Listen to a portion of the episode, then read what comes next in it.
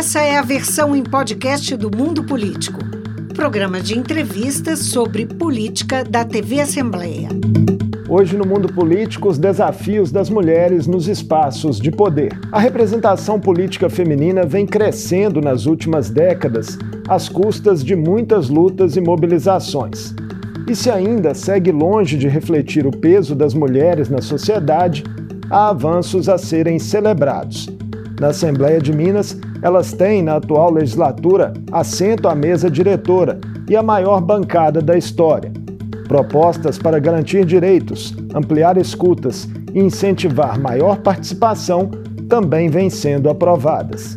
Neste Dia Internacional da Mulher, eu converso com a deputada estadual Leninha, do PT, primeira vice-presidenta do Parlamento Mineiro e primeira mulher negra a ocupar esse espaço. Deputada Leninha, é um prazer recebê-la mais uma vez aqui no Mundo Político. Obrigada, eu agradeço. Queria cumprimentar os telespectadores aí do mundo da política, toda a equipe, você.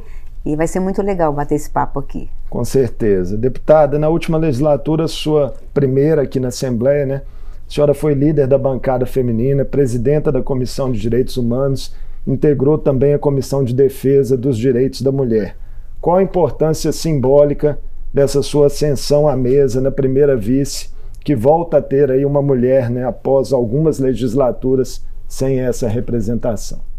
É importante ressaltar que é, nós devemos também essa luta essa conquista a mulheres que nos antecederam. Aí eu me lembro, em nome da Marília Campos, que também lutou muito nessa casa para que esse lugar fosse ocupado por nós mulheres, mas eu também queria fazer memória às mulheres que nos antecederam aqui. É, essa é uma conquista coletiva. É importante que na primeira vice-presidência é a primeira vez de uma mulher e é a primeira vez de uma mulher negra. Isso é muito simbólico, traz muita responsabilidade, mas ao mesmo tempo muita alegria, porque nós precisamos celebrar, festejar essas conquistas, não só né, do nosso mandato enquanto parlamentar, mas das mulheres que vêm ocupando a política nesse estado e neste país. As mulheres estão presidindo né, todas as reuniões ordinárias de plenário da Assembleia em março. E há uma demanda histórica, deputada Lenin, em torno de um projeto que garanta sempre a presença de uma mulher na mesa diretora. Essa é uma pauta que ainda pode avançar? Com certeza, a nossa presença na mesa, que foi uma conquista, né? Não, não, ela não está baseada é, numa mudança na composição, de ter uma mulher sempre em toda a legislatura, mas é uma conquista, mas a gente tem notícias de que o nosso projeto foi desarquivado pela deputada Ana Paula Siqueira. Nós queremos andar, a minha presença na mesa eu acho que simboliza também a reabertura desse debate da importância de nós estarmos em qualquer legislatura. Eu fui eleita para dois anos na mesa diretora, mas eu espero que os próximos dois anos dessa legislatura seja também ocupado por uma mulher. Neste dia 8 de março, deputada, foram aprovados aqui na Assembleia né, um pacote de projetos voltados à segurança e à qualidade de vida das mineiras, com ações aí nas áreas de saúde, emprego, renda, cultura, enfrentamento à violência. Mas houve polêmica em relação a um projeto que trata de assédio e violência política, que acabou recebendo emenda né, e não foi votado. Quais os pontos de maior destaque na sua avaliação nessas votações de hoje? Bom, é importante ressaltar que tudo que vem acontecendo nesse mês na casa é fruto dessa construção que nós queremos fazer enquanto mulheres no parlamento. Então, ter as mulheres presidindo as sessões de plenário esse mês inteiro é muito simbólico. Também foi uma sugestão acatada pela presidência de que a gente pudesse é, não só criar oportunidade para as mulheres que aqui estão, que nunca presidiram, mas principalmente para as mulheres que chegaram também, ela entender que esse é um espaço da construção coletiva e nós temos um papel importante na condução dos trabalhos. É, os as votações que aconteceram hoje também, no dia 8 de março, foi muito simbólico, é importante. Eu creio que é uma novidade na casa, no dia 8 de março, a gente chamar uma reunião extraordinária e pautar os projetos de leis que têm a ver com a política de proteção, de incentivo, enfim, para nós mulheres. É, o rol de projetos apresentados, eles são fundamentais para que a gente avance na construção de projetos de leis nessa casa que possa de fato incidir na melhoria de vida das mulheres. Nós estamos falando de projetos de geração de trabalho e renda, de oportunidade, de saúde, enfim, nós mulheres é que temos legitimidade, é claro, para falar sobre as nossas vidas, o que a gente vive, os nossos desafios, e principalmente as nossas dificuldades, mas a gente teve projetos também de deputados, isso é muito importante, porque a luta das mulheres não é só das mulheres, a luta das mulheres precisa dos homens, da sociedade. Então, por isso eu creio que nós vamos avançar muito nessa legislatura, evidenciando o nosso papel, mas trazendo também o debate de políticas públicas para nós mulheres no estado de Minas Gerais. E a discussão sobre a assédio e violência de gênero vai continuar nas comissões. Claro, uma pergunta que você fez, é. né? Respondi, é. mas eu acho que é importante a gente fazer esse debate. O projeto que tratava da violência política de gênero é um projeto que foi retirado de pauta porque ele recebeu emendas, mas ele não está sendo retirado do debate. É, nós vamos continuar debatendo esse projeto. Primeiro, gente, olha só, não dá para a gente estar tá num parlamento em que a nossa decisão, em que o nosso posicionamento tem que ser silenciado, questionado e às vezes ser violentado pelos homens. Aí eu queria fazer isso. Prestem atenção no comportamento de determinados parlamentares que, na nossa avaliação, às vezes são muito valentes, fortes com a gente, mas às vezes não tratam os homens da mesma forma. Então, nós estamos falando de um lugar de fala de mulheres que trazem pautas legítimas, é lógico, não são pautas de unanimidade, são pautas importantes, e aqui né, nós temos uma diversidade muito grande de posicionamento, um bom debate é preciso ser feito, mas nós não vamos permitir nessa legislatura que a gente seja silenciada, que a gente seja desqualificada, que a gente seja, de certa forma, intimidada a não se posicionar com as pautas que a gente traz. Por isso eu espero que a gente avance nessa casa em mecanismos que notifique, que dê advertência e que a gente não permita que a violência política contra nós aconteça aqui no Parlamento de Minas Gerais. Outra novidade deste 8 de março tem a ver com uma conquista até pessoal do mandato da senhora é, foi assinado um decreto de regulamentação da lei da dignidade menstrual, um projeto que a senhora apresentou e conseguiu aprovar aqui na última legislatura. Qual a importância dessa medida?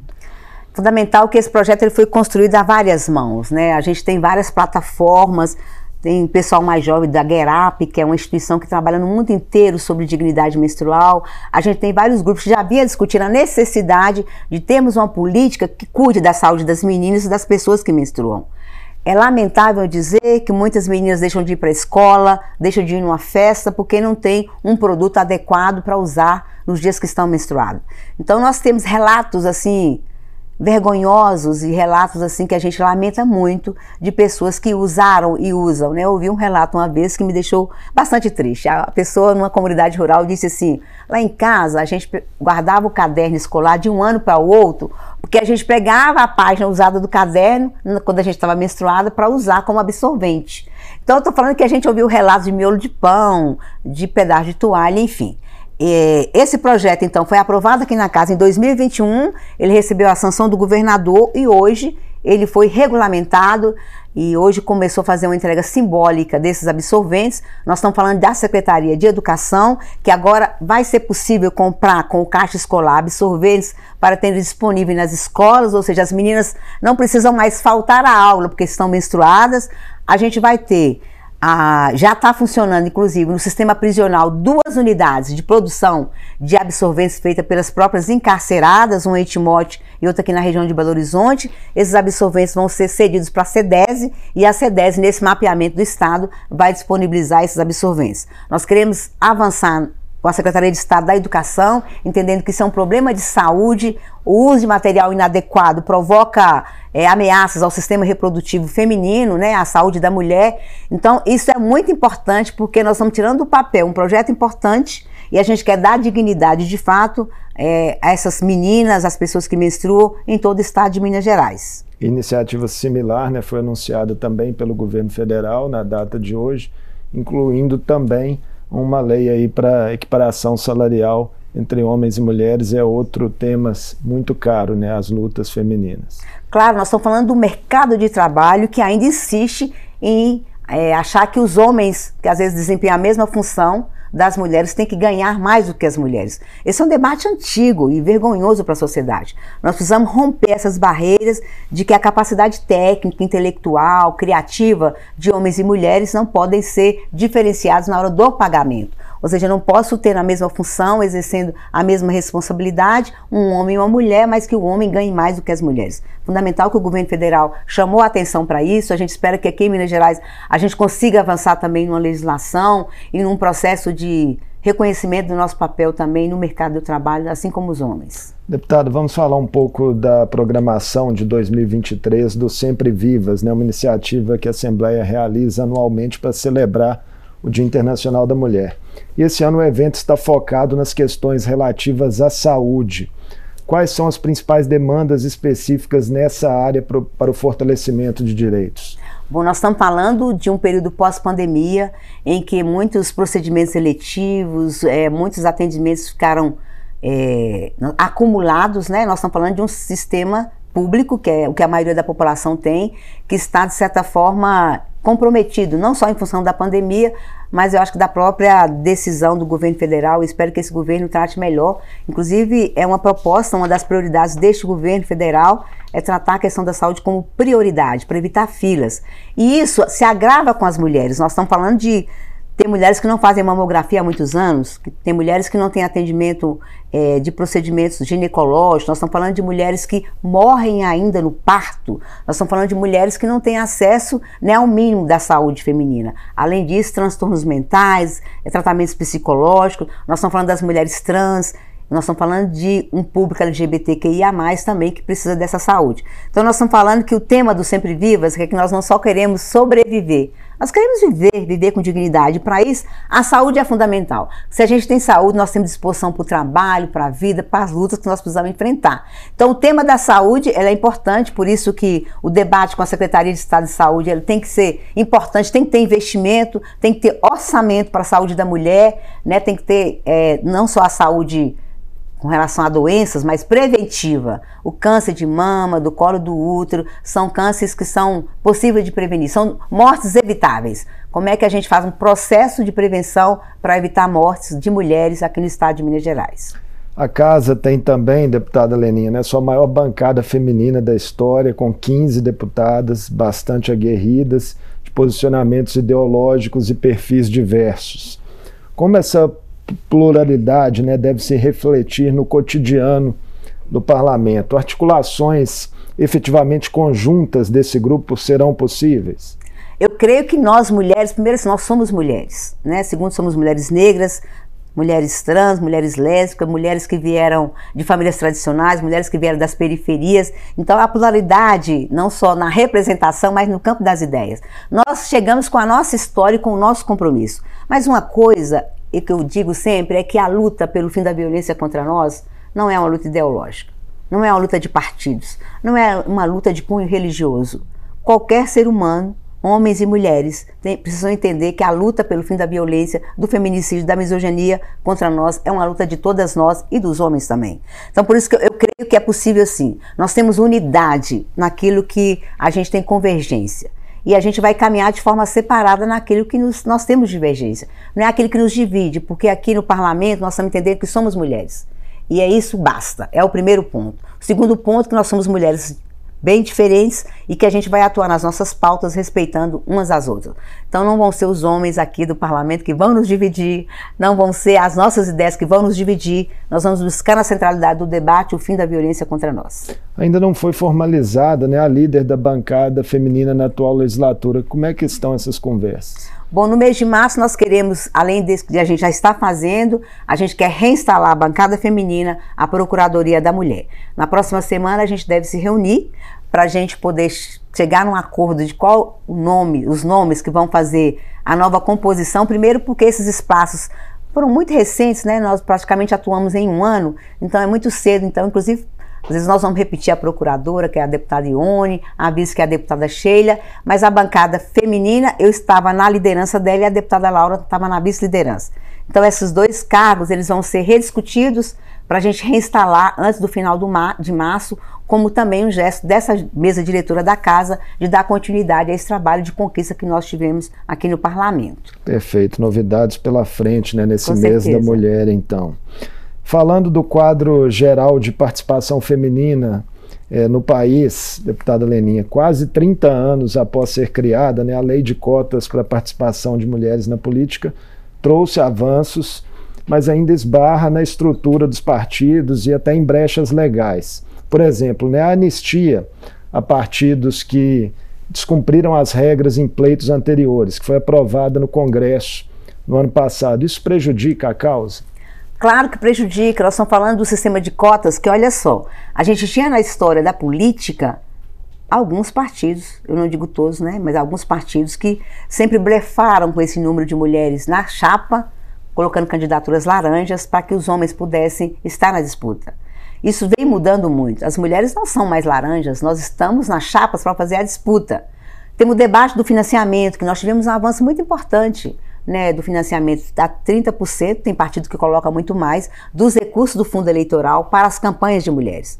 É lógico, nós queremos avançar. Tem países que falam que, inclusive, mulheres que têm filhos pequenos, durante a campanha, o partido concede também recursos a mais para colocar as crianças na creche, porque a mulher precisa fazer campanha, ir para a rua, fazer as atividades da campanha eleitoral. Então a gente pode avançar muito ainda nessas condições, mas quando anistia partidos que burlam uma legislação tão duramente conquistada por nós, isso é retrocesso. Por isso eu creio que o aumento das parlamentares aqui, no Congresso Nacional, no Senado, isso pode significar que a gente também vai endurecer para que não haja retrocesso nessas conquistas que nós tivemos ao longo dos anos. Um debate que vem sendo puxado também aí por acadêmicos e algumas parlamentares é sobre uma possível cota de vagas para as mulheres nas casas legislativas, né, dentro é, do, dos, dos eleitos. Né?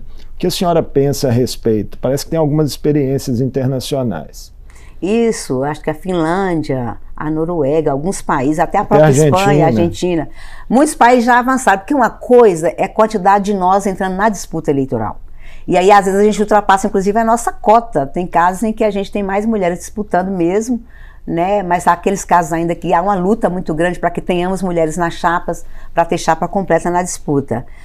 É, eu penso que isso vai ser o futuro do Brasil. Nós estamos caminhando para que a gente não tenha só o percentual de participação na campanha eleitoral, mas que a gente tenha o percentual da ocupação das cadeiras, né? Então tem parlamento que é assim, vai um homem, uma mulher, um homem e uma mulher. Então a gente tem um equilíbrio real de gênero na participação da mulher na política. Eu penso que isso é uma realidade futura.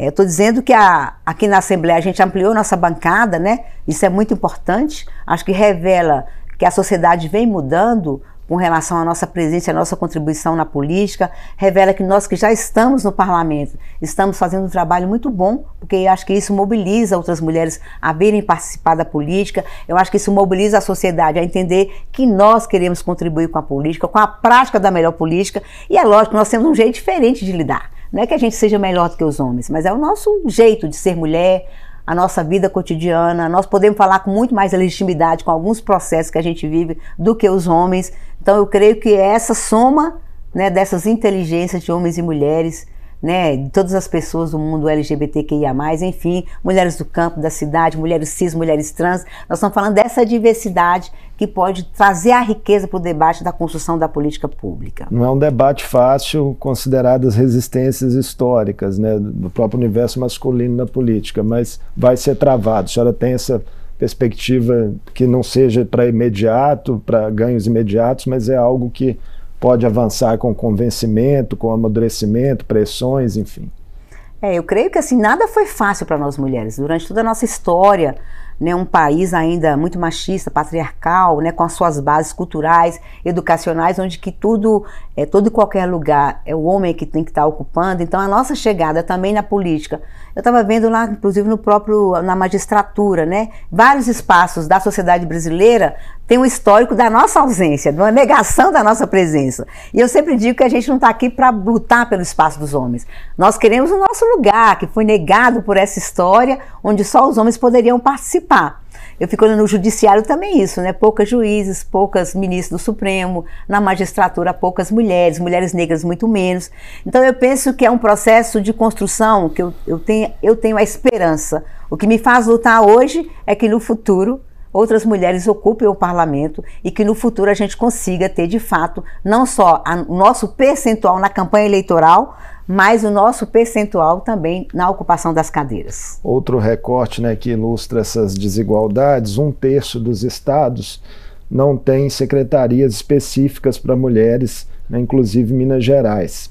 Essas estruturas são necessárias, deputada Leninha, diante do déficit de representatividade que persiste? Foi bom você lembrar. Minas Gerais, a gente, infelizmente, Nós temos tudo quanto é política do povo negro, do povo pobre, do povo indígena tradicional, das mulheres, tudo dentro da C10. Uma única secretaria que tem problema de orçamento. Quando você cria uma estrutura, é lógico que mais do que a estrutura é criar mecanismos para que tenha recursos públicos.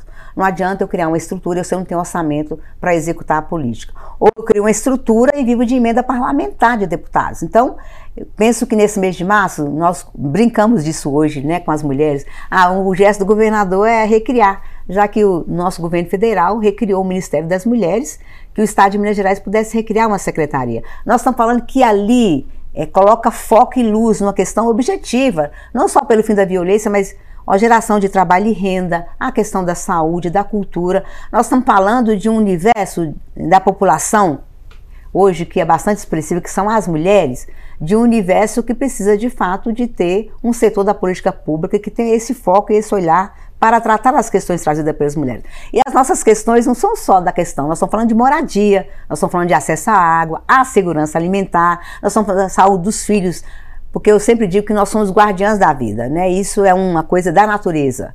E nós, de fato, é, temos esse não é uma missão, né, ser guardiã da vida, mas guardiã dos recursos da natureza, enfim, nós temos uma preocupação muito diferente na sociedade, diferente dos homens. Então essas preocupações elas se traduzem nessa necessidade de ter uma estrutura específica para nós mulheres. Será que deputadas aí da base do governador podem trabalhar nesse convencimento? A gente espera, inclusive, que nesses debates que as deputadas, que é da base do governo, possam estar convencendo o governador da importância de ter uma estrutura que cuide da política para nós mulheres. É cuidar da política da vida de toda a população, né? Deputada, a senhora tem uma longa trajetória de militância, né? E sobre a atuação das mulheres nas mais diversas instâncias de poder, quais os desafios que elas ainda enfrentam, né, em pleno 2023? no cotidiano da política, nas casas legislativas, nos executivos, tribunais, enfim, órgãos públicos, e na conciliação também é, desse trabalho com os outros diversos papéis que elas ocupam na sociedade. É, primeiro, nós mulheres temos, além desses espaços para fora da sociedade, a gente ainda tem essa, a história das jornadas, né? Ser mãe, esposa, cuidar de casa, enfim. Por isso que é o um desafio grande para nós mulheres estar cada vez mais ocupando esse espaço. Quando você, então, deixa a sua família para ir cuidar né, de uma política maior, então você está abrindo mão do convívio familiar, das festas em família, você está abrindo mão, às vezes, de acompanhar o crescimento do filho, da filha, acompanhar né, a questão da, do processo da educação, da escola. Então, enfim, a gente vai fazendo escolhas e tentando mesclar essa nossa militância e vida política com as coisas do nosso cotidiano, da nossa vida enquanto mulheres, né? É, eu penso que os desafios são muitos, é, passando inclusive por todo o preconceito que a gente sofre, inclusive na política. Eu penso que há muitos depoimentos no Brasil, fora dele, de violência política de gênero, né? Isso é, é, muito comum, das ameaças, né? Que a gente sofre pelas bandeiras que a gente defende, pelo lugar de fala que nós estamos, lidar com a ameaça cotidiana, né? De pessoas que usam redes sociais para nos atacar ou se manifestar de forma violenta nas redes sociais contra nós e nosso posicionamento, com certeza para nos intimidar ou fazer com que a gente recue naquilo que a gente quer trazer para a política.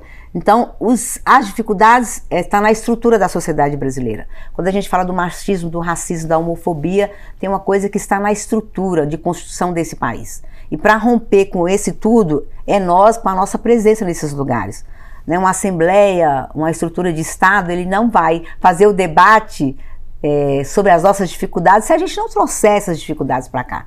Então é nossa tarefa, é nossa missão de trazer também as alegrias que a gente tem de estar aqui para contribuir com a política, mas ao mesmo tempo de encarar de, de verdade os problemas que a gente enfrenta. Um último assunto para aproveitar a presença da senhora, deputada, pedir só que seja breve na resposta, que nosso tempo está acabando, mas como integrante da mesa e da bancada de oposição ao governo Zema, como que a senhora vê as perspectivas na casa de pautas que o governador considera prioritárias, como adesão de Minas ao regime de recuperação fiscal com a União e privatizações? Bom, eu continuo na mesa com uma presença institucional. A mesa, a Assembleia tem que dialogar e, é lógico, a decisão da mesa a gente vai cumprir, mas eu não recuo do meu papel de oposição. Eu sempre deixei claro, a gente é contra a privatização, essa questão do regime de recuperação, como ele estava na casa também, nós somos contra. Eu acho que é manter é, nossas pautas e nossa posição como bloco de oposição ao Zema, mesmo estando na mesa. E na mesa eu tenho que cumprir um papel institucional que me foi dado, né, pelo grande número de deputados da casa, mantendo o respeito, a cordialidade, mantendo acima de tudo esse diálogo, mas acima de tudo mantendo as posições que para a gente são muito importantes. Então eu continuo no bloco da oposição, estarei junto com esse bloco nesses temas. O diálogo entre os poderes pode melhorar? Eu creio que sim, porque o governador aprendeu, aprendeu a, que é preciso fazer diálogo. Deputada Leninha, prazer recebê-la mais uma vez aqui no Mundo Político, maior ainda nesse Dia Internacional da Mulher. Mundo Político que é um programa produzido e dirigido por mulheres, as queridas Tayana Máximo e Vivian Menezes, que inclusive esteve aqui na apresentação do programa por longos anos.